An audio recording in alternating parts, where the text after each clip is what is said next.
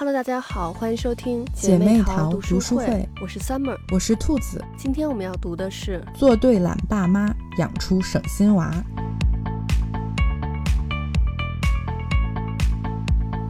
上周我们读了复旦大学梁永安老师的讲爱情的书，这周呢，我们读的也是一本复旦大学的老师沈一斐老师写的关于育儿的书。这本书的名字听起来就特别诱人，他说做对懒爸妈，因为你知道，就是能休息休息是我们每个当爸妈的梦想。因为当爸妈之后，我们就发现。我们二十四小时都是在忙碌的。你像前两天我和我一个朋友聊天，我就说，哎呀，我现在每周就只能周日能睡一个懒觉，因为周一到周五孩子要上学，然后周六早上呢还要打球，所以我周日就得好好的补一觉。然后我的朋友的孩子是两岁多嘛，我朋友就跟我说，他一天都不能睡懒觉。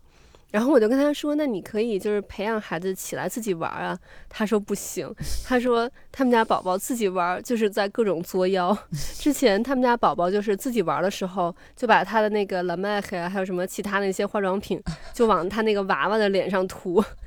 所以我觉得就是对于爸爸妈妈来说，能休息休息真的是太重要了。嗯。然后这本书呢，它就是在说你做懒爸妈的时候。竟然还能养出省心娃，这个就太让我们向往了。就是没想到，就是我们天天管东管西，然后自己累得够呛，孩子还不听话。没想到呢，我们放手了，反而能让孩子自由发展。所以这本书就是在微信读书上有百分之九十以上的人都在推荐，我觉得是不无道理的。嗯，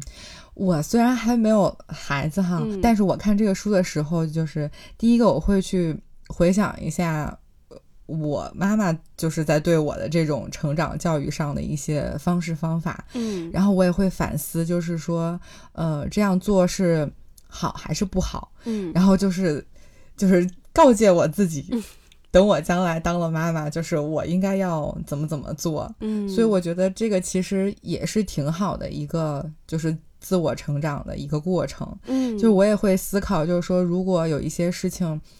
比如说，我觉得我妈妈当时做是对的，或者是不对的，嗯，那她对我造成了一些什么样的影响？嗯，然后我也会想说，那我现在还有没有就是机会，比如说来改进、改善我自己，以及我以后我要是当妈妈了，我会怎么做？所以我觉得这个书就是虽然没有孩子，但是看的话也还是非常受用的。嗯，没错，而且就是我记得。沈老师就是在那个最后说，这本书其实它不光是可以在育儿上面起到用处，就是在可能呃爱情上面呀，或者是平常朋友之间的交往上面，其实用书里的一些方法也可以改善这些关系，就是让大家的生活变得更轻松一点。嗯，对，因为我其实最早知道沈老师是因为他讲爱情课，嗯，而且他后来又上了好几个。感情类的综艺，嗯，所以我对他的了解就是他讲爱情确实讲得很好，嗯，没想到他这本书就是讲父母教育的，然后也非常非常的好，我觉得沈老师真的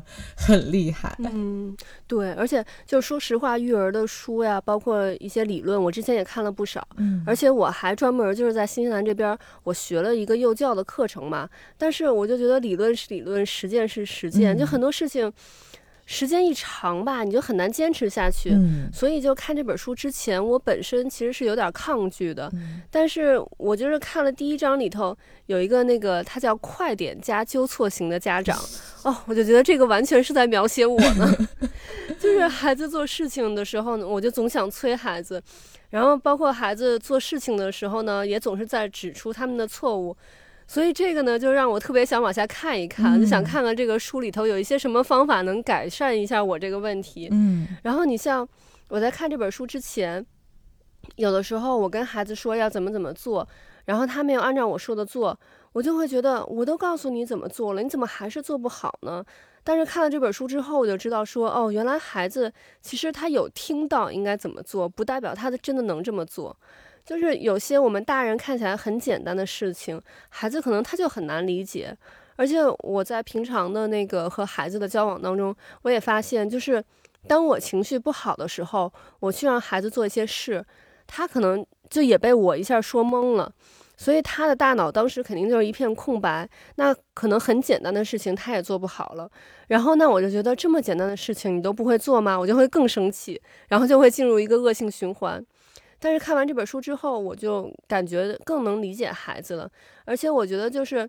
为什么要时不时的要看一些这种育儿的书，就是因为这种类似的理论，其实我之前也有看过，但是时间久了呢，你就要不然就是慢慢的忘了，或者是你就懒得弄了。然后每次看完这种书之后的那一段时间吧，就又能回到那种母慈子孝的日子了。可能过一段时间就又鸡飞狗跳了，所以我就又要去再 看一下这种书来。恢复一下这个状态。嗯，我觉得这本书其实和我们之前读的非暴力沟通很像。嗯，对，而且作者也在里面也提到过非暴力沟通。嗯，对，就是你知道这个理论是这样的，但在实践中确实我觉得还是会有难度的，因为人在碰到不同的情境的时候，大人也是会有自己的情绪和一些行为的反应的。我觉得这也很正常。对，所以就是要不断的。温故而知新，对，真的是，对，因为我看第一章的时候，我也觉得说，哎呀，是呀，就是有很多家长会这样，就我觉得我妈有，就在我小的时候，我妈有时候也是会这个样子的，就是催促，呃，加纠错，然后，但是小朋友确实会有这种反感和逆反的心理，嗯，就是像他说的一样，就是你你跟我说你为不要这么做，你不应该怎么怎么做。那我到底应该怎么做呢？你并没有告诉我，所以我其实还是不知道要怎么做。然后就是一个恶性的循环，就就会父母就觉得说啊，我这件事情已经和你说了不知道多少遍了，为什么你还是不会？你还是做不到？然后小朋友啊，我就是做不到呀，我就是就是，哎，我觉得他举的游泳的那个例子就特别生动，对，就是对，就是很很直白的说出来了。他确实就是没有理解到，老师没有告诉他到底什么是放松。我觉得这个这个例子很形象，就是大人觉得站在大人的角度，他已经把这个事情说明白了，但是小朋友在他的角度上，他其实是理解不了大人说的这个点的。就就所以我觉得这个地方可能能让家长更能懂什么叫对跟孩子有共情。这个我觉得是一个很好的例子。对。就是其实有时候就咱们大人觉得很简单的事情，比如说你的孩子知道一加一等于几了，这个时候你可能你要教他十加十或者一百加一百，你就觉得你都知道一加一等于几了，那一百加一百等于几你还不知道吗？就咱们觉得是很简单的一一件事情，就是你都是一个一个意思嘛，后只是后面多了两个零，但是对于孩子来说他就不一样，他就觉得一百是一个很大很大的一个数字，跟一不是一样的，他就觉得一加一跟一百加一百是不一样，完全是。不同的两件事情，嗯，所以这个时候就咱们家长就会觉得这么简单的事情你都不知道，但对于孩子来说，真的就是不知道。对你，你这么说，我就想起沈教授他举了他儿子的例子，就是他知道，就是就个位数的是，比如几加几等于十，凑十他他就很会，但是如果变变成两位数，比如十七加二十八是多少，然后他就会在这个时候。他就会反应不过来，会觉得慢。后来他就在家里和孩子一起玩那个凑十的这种桌游，嗯，就自己设计了一个。我觉得这个就是一个很好的方法，就是他是站在这个小朋友的角度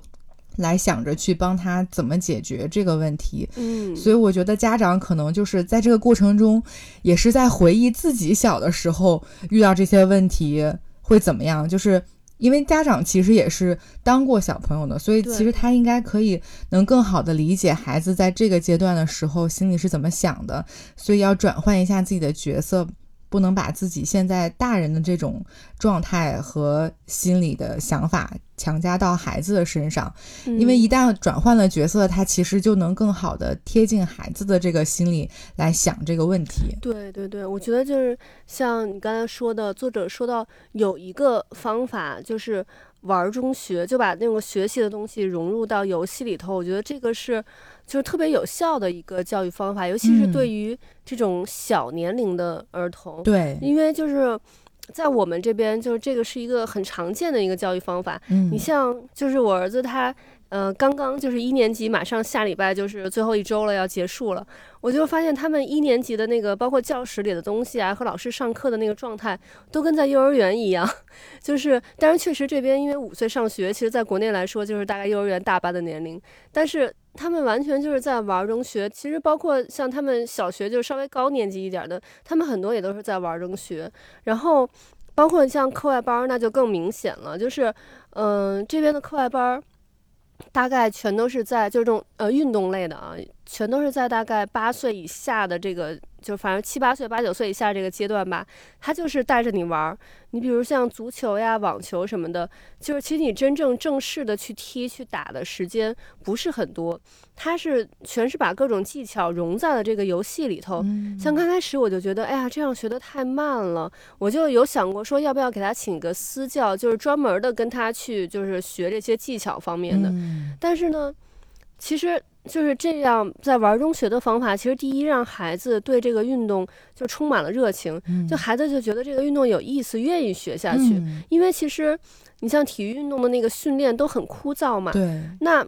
你要是。一开始就让他接触这种很枯燥的训练的话，他可能一开始就对这个东西就丧失兴趣了。但是你在玩中学，这样就能保持这个孩子的兴趣。另外，第二点就是他其实是在潜移默化的在影响孩子。就是你觉得孩子没有学到什么，但是我后来发现他在和呃，比如说学校和别的小朋友玩的时候，我就发现他的运动能力。要比同龄的孩子要强，就是因为在那些游戏里头，其实都是有锻炼到他的那些，比如说反应能力啊、速度呀、力量什么的。所以就是这种玩中学，虽然看起来好像是在浪费时间，但是这个影响其实是潜移默化的。而且就像作者说的，就是家长和孩子进行这些游戏，其实是非常有助于亲子关系的培养的。因为其实孩子非常想让爸爸妈妈陪自己玩，嗯，尤其是小学这个阶段。说实话，可能你上了。等他上了中学，你想让他陪你玩，他还不愿意呢。而且我们这边的学校是在，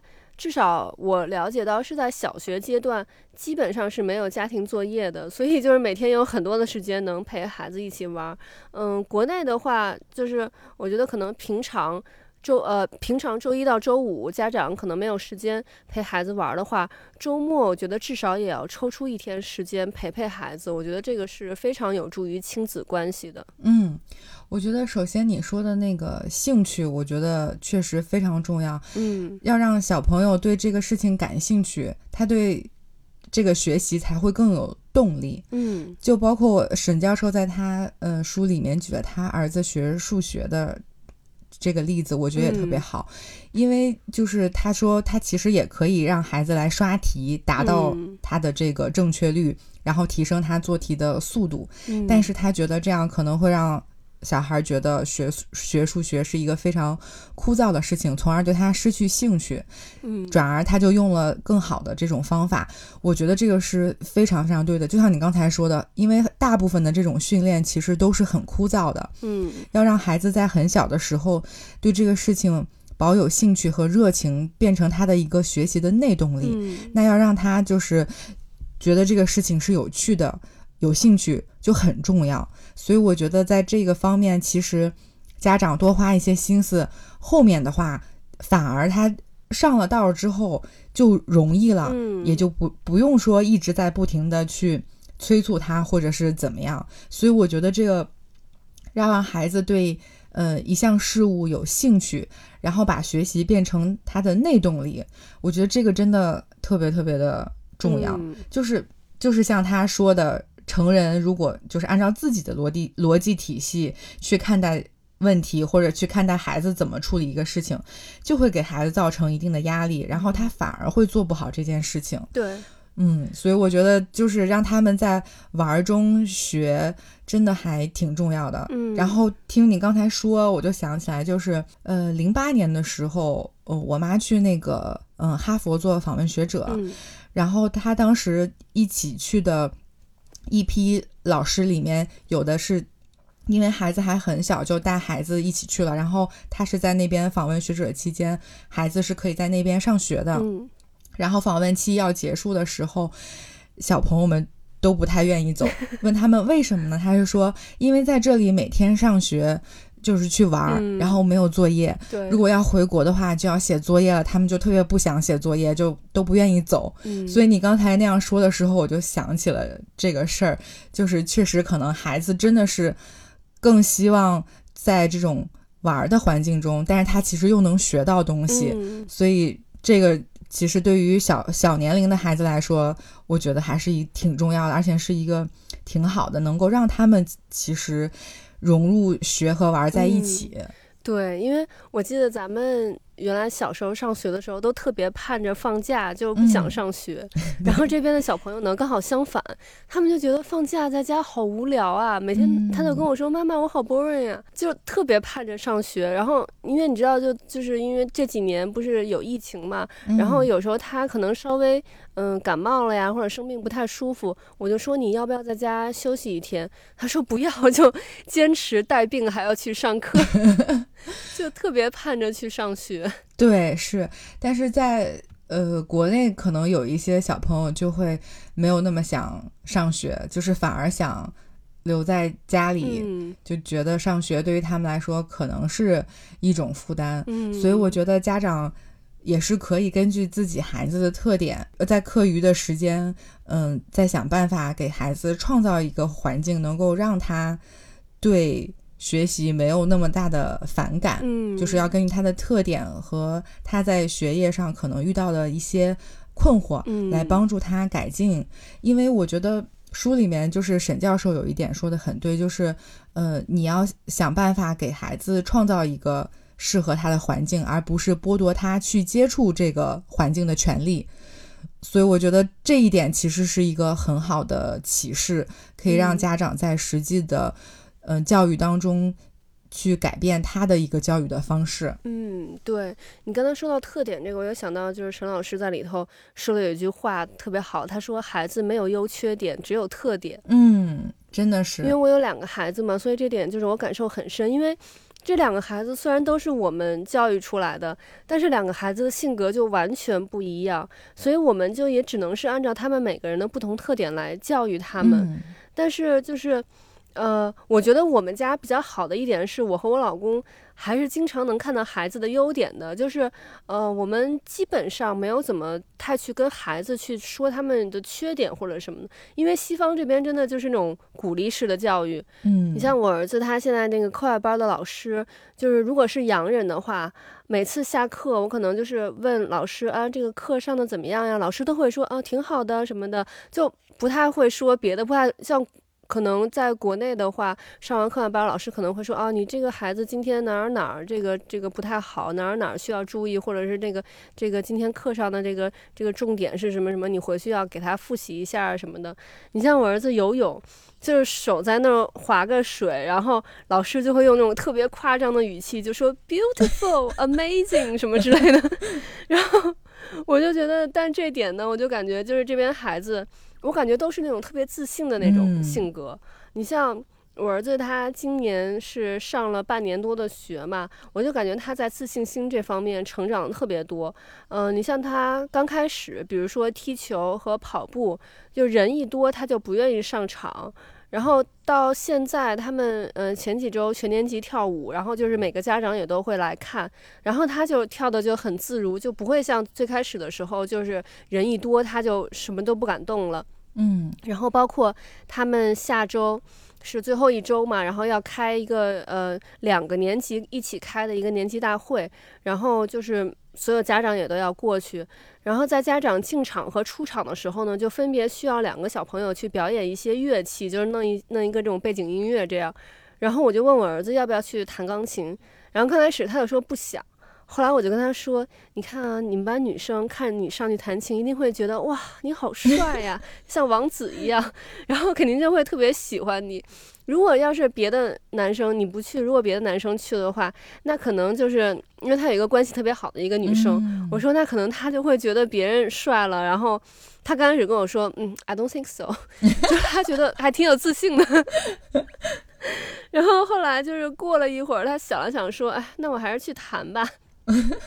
然后后来就是，我就给他录了一段他弹琴的那个视频，发给就是他们学校管这个活动的老师。然后那个老师说会就是最后选出来那个两个孩子嘛。然后我儿子还挺幸运的就入选了，而且他们老师就是说，嗯，觉得他弹的特别好，尤其就是对于他这个一年级的这个小孩来说。然后我儿子就就是下周就要上去表演，然后他就听到也挺开心的。我觉得如果是在他刚上学的那个时候，他一定是就是。想，我想都不敢想说他上去表演，但他现在就还挺期待去表演的，所以我就觉得这种鼓励式的教育其实还挺有用的。而且就是这里面作者他还有一个小技巧，就是平时我们跟孩子说话就可能会先说好的，然后加一个但是，嗯，后面就要说他不好的地方了，这样孩子就听多了，他其实知道爸爸妈妈是要批评我，重点都是在那个后面，但是后面。对，所以作者呢就教大家说，你把不好的放在前面说，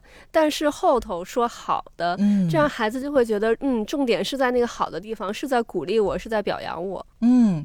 对，我觉得鼓励式教育太重要了。嗯嗯，就我觉得传统的中国式父母是不太擅长鼓励式教育的。嗯，反正至少我觉得在咱们爸妈那个年代，更多的是批评式教育。嗯，就包括。我妈其实对我，嗯，大部分的时候也是，呃，批评式的比较多。嗯，她会跟我说，我已经知道你很优秀了，我也知道你的优点是哪儿了，所以我要把你的缺点指出来，让你变得更好。但其实我并不是喜欢这样的，就是我觉得我更需要的是鼓励式的教育，对，这样会让我做得更好。嗯，所以我觉得沈教授说的这一点是非常非常对的，而且他。举举的例子，我觉得都很好。就是他也说，嗯，其实孩子是更在意父母对自己的看法，更希望能够得到父母的认可。嗯，所以其实我们能看到很多的例子，就小朋友，甚至他长大成人之后，他仍然是在追求父母对他的认可。嗯，如果他永远都得不到父母的认可，可能这个孩子会一直陷在自我的内耗和斗争中，他很难真正。变得很优秀，真正真的悦纳自己，嗯，所以这个其实我觉得对于小孩的影响是很大的。就家长要能够意识到这一点，就是他们对孩子的认可，对于孩子来说是非常非常重要的，嗯。所以我觉得家长真的不要吝啬自己对孩子的这种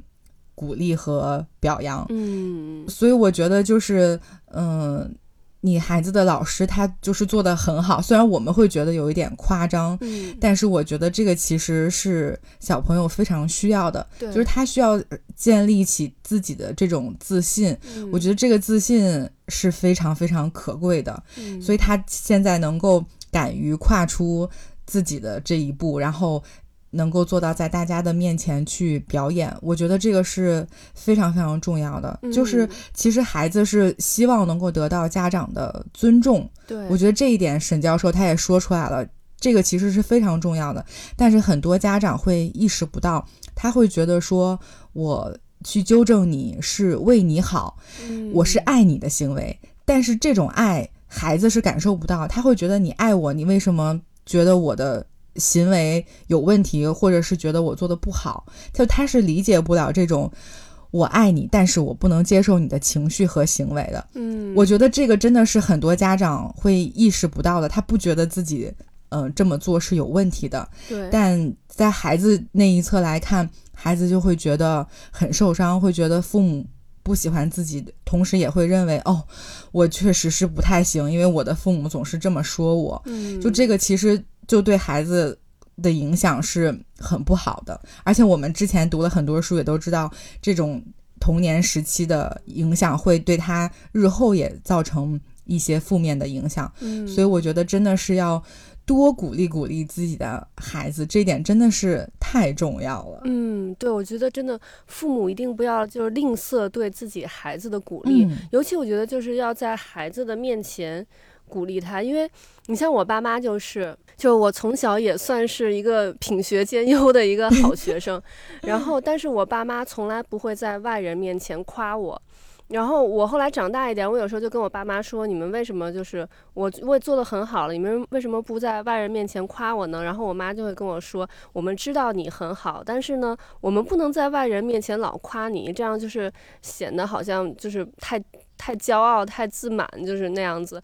所以就是我们知道你很好，然后我们在在家里就是那个夸夸你就行了，但是在外人面前我们就不想去夸你。然后就我觉得就是造成了我其实就。”没有那么自信，而且我觉得我是那种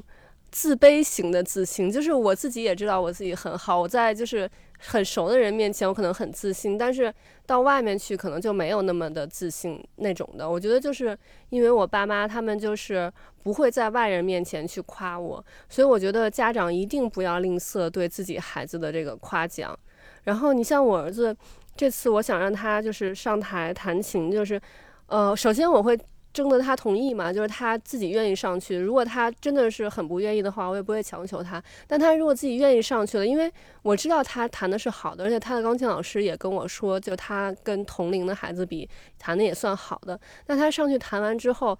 底下那么多家长、那么多同学看着他，而且他弹完，大家一定会就是鼓掌嘛，就是就是作为最基本的就是礼貌性的也会鼓一个掌，那他就会。哎，觉得好像我真的是弹的不错，就大家都会给我鼓掌，他的自信心也会增加，而且他可能慢慢他就会很享受这种在大家面前表演这件事情。嗯，他就因为你毕竟这种演奏型的这种呃这种乐器型的这种才艺，你当然可以自己在家弹，但是其实有很大一部分也是需要去就是在。大众面前去演奏的嘛，然后也是我也是想给他增加一下这方面的这种自信心。另外，他觉得哎，我好像真的还不错，他就更愿意下功夫在这个钢琴上面。他就觉得我好像在这方这方面下功夫，我可以得到一些成就感。对，我觉得这种成就感其实对孩子来说是非常非常重要的。嗯，就包括像我们其实，在日常的工作中，其实我们也是希望能够。通过工作获得自我的价值体现，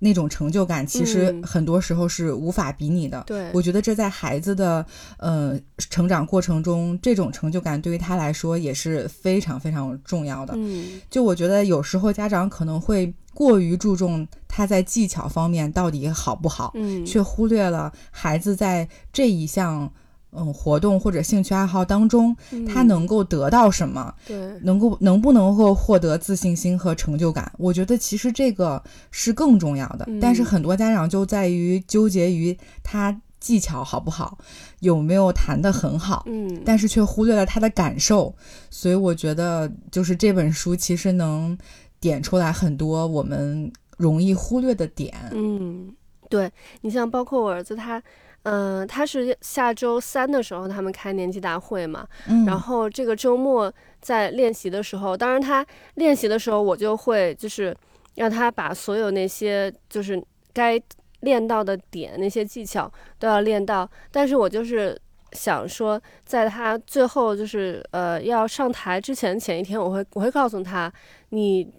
明天上台你就弹弹错了也没有关系，因为。就是你那些强弱呀什么的渐慢，其实底下的人他们就大部分人是听不懂的。你只要就是顺着弹下来就可以了。就是就是我当然在前面练习的时候，我要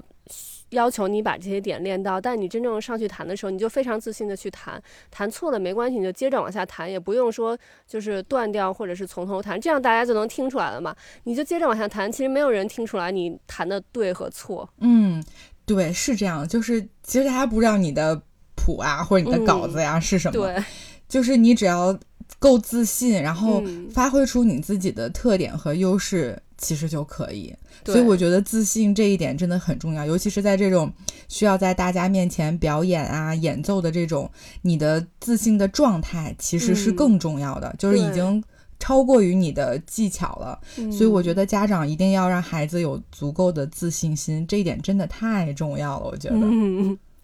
没错。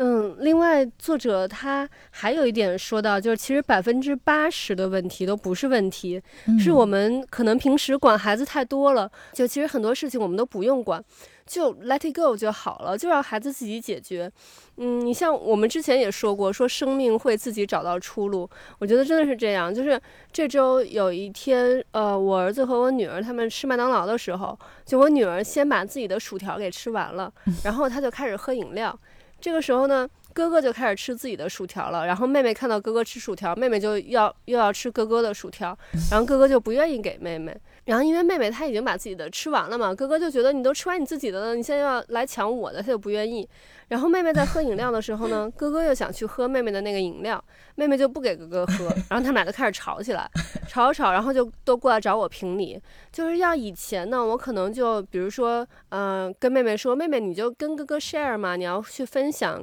给哥哥喝，然后或者要不然就说，哎，哥哥你你不要跟妹妹抢了，就是反正总是会偏袒一方。嗯。但是这一次呢，我就说你们俩自己解决吧。然后呢，他们俩就吵了一会儿，一会儿之后呢，哥哥就。就跟妹妹说说，哎，妹妹，我给你一个薯条，你让我喝一口吧。然后妹妹就特别高兴的说，好呀。然后他们俩就自己解决了这个问题了。我觉得就是，如果要是像我以前那样的方法，其实我让谁喝，让谁不喝，就是另外一方肯定都会觉得不高兴。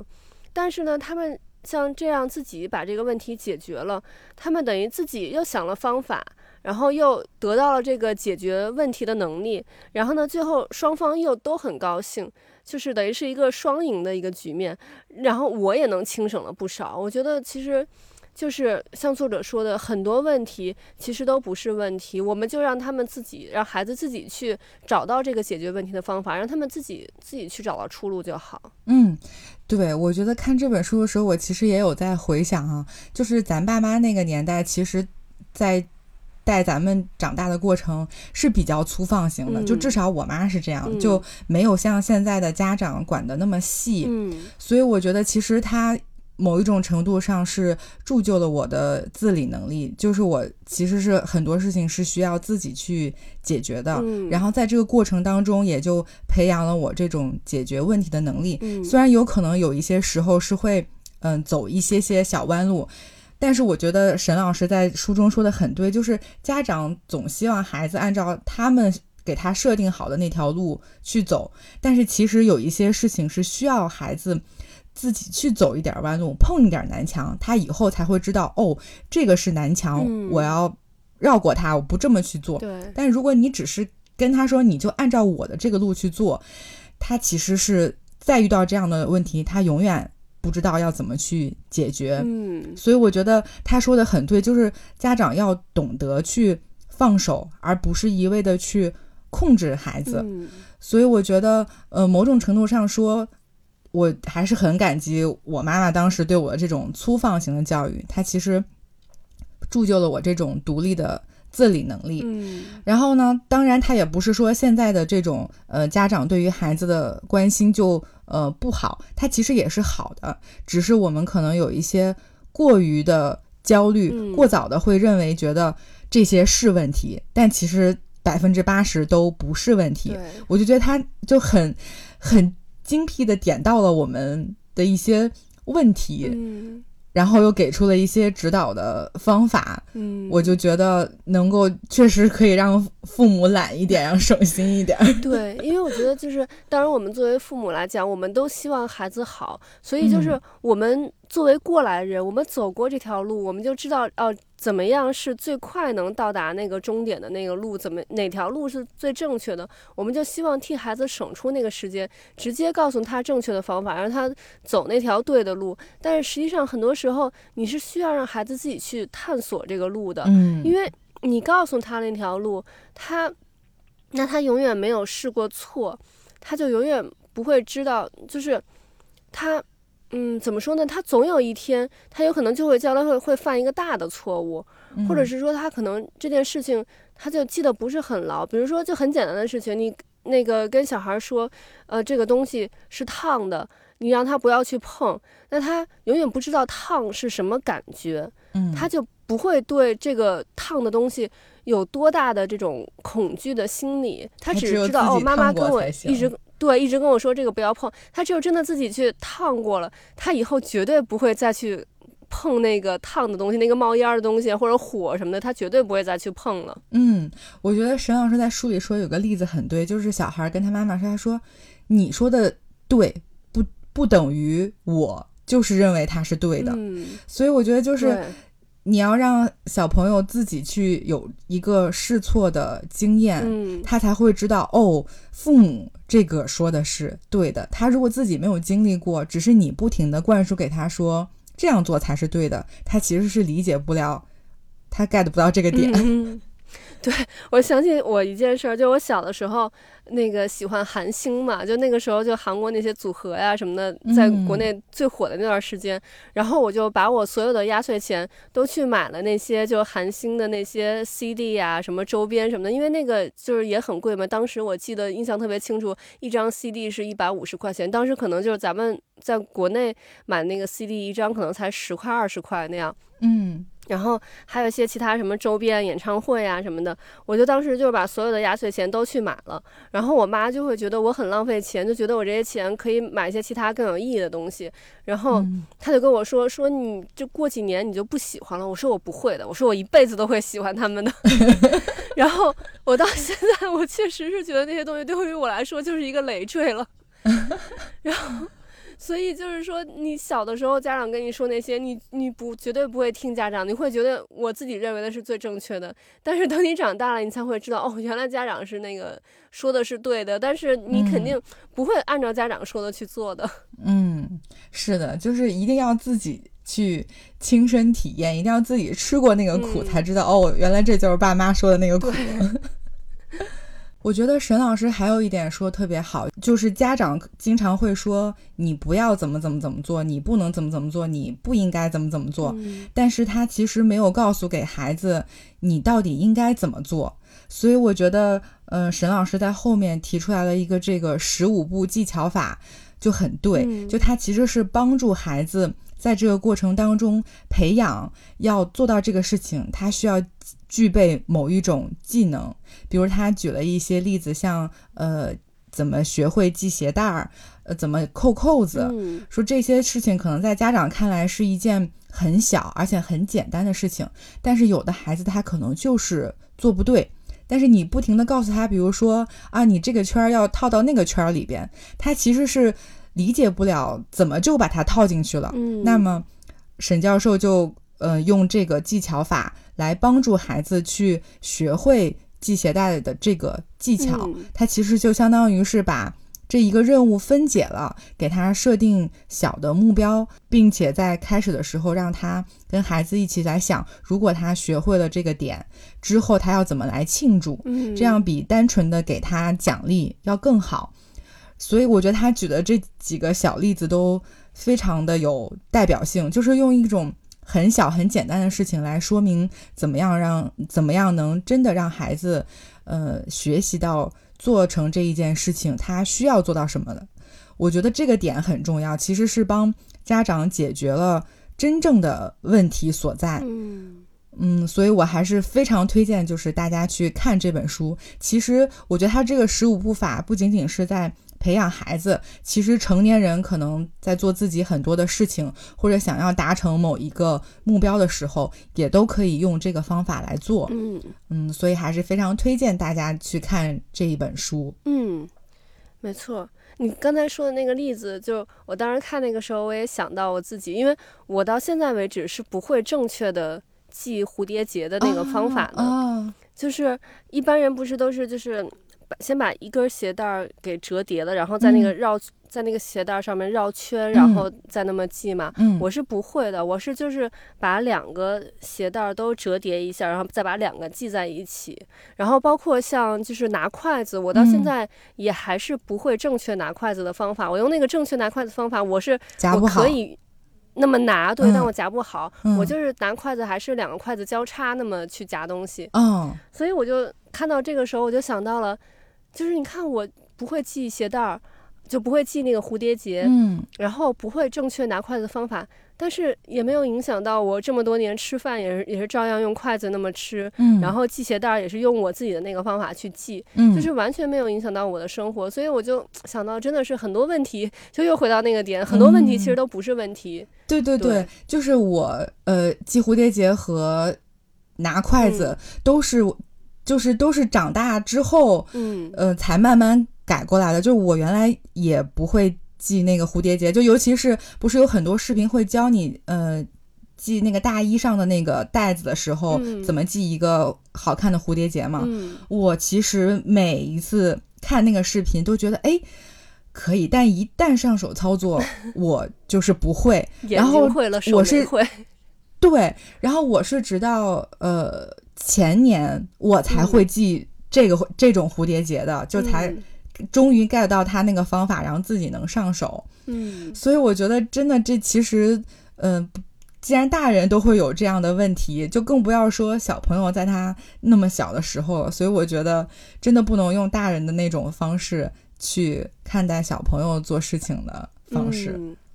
对对，因为就是。其实小朋友他们真的就是他们生理上的结构，包括可能脑部的发育都没有完成呢，所以就是我们以我们这个已经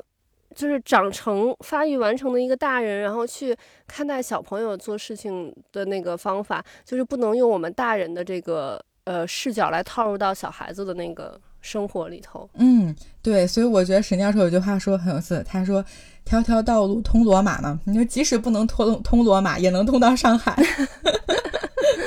OK，那我们今天的节目就到这里了，我们下期再见，拜拜，拜拜。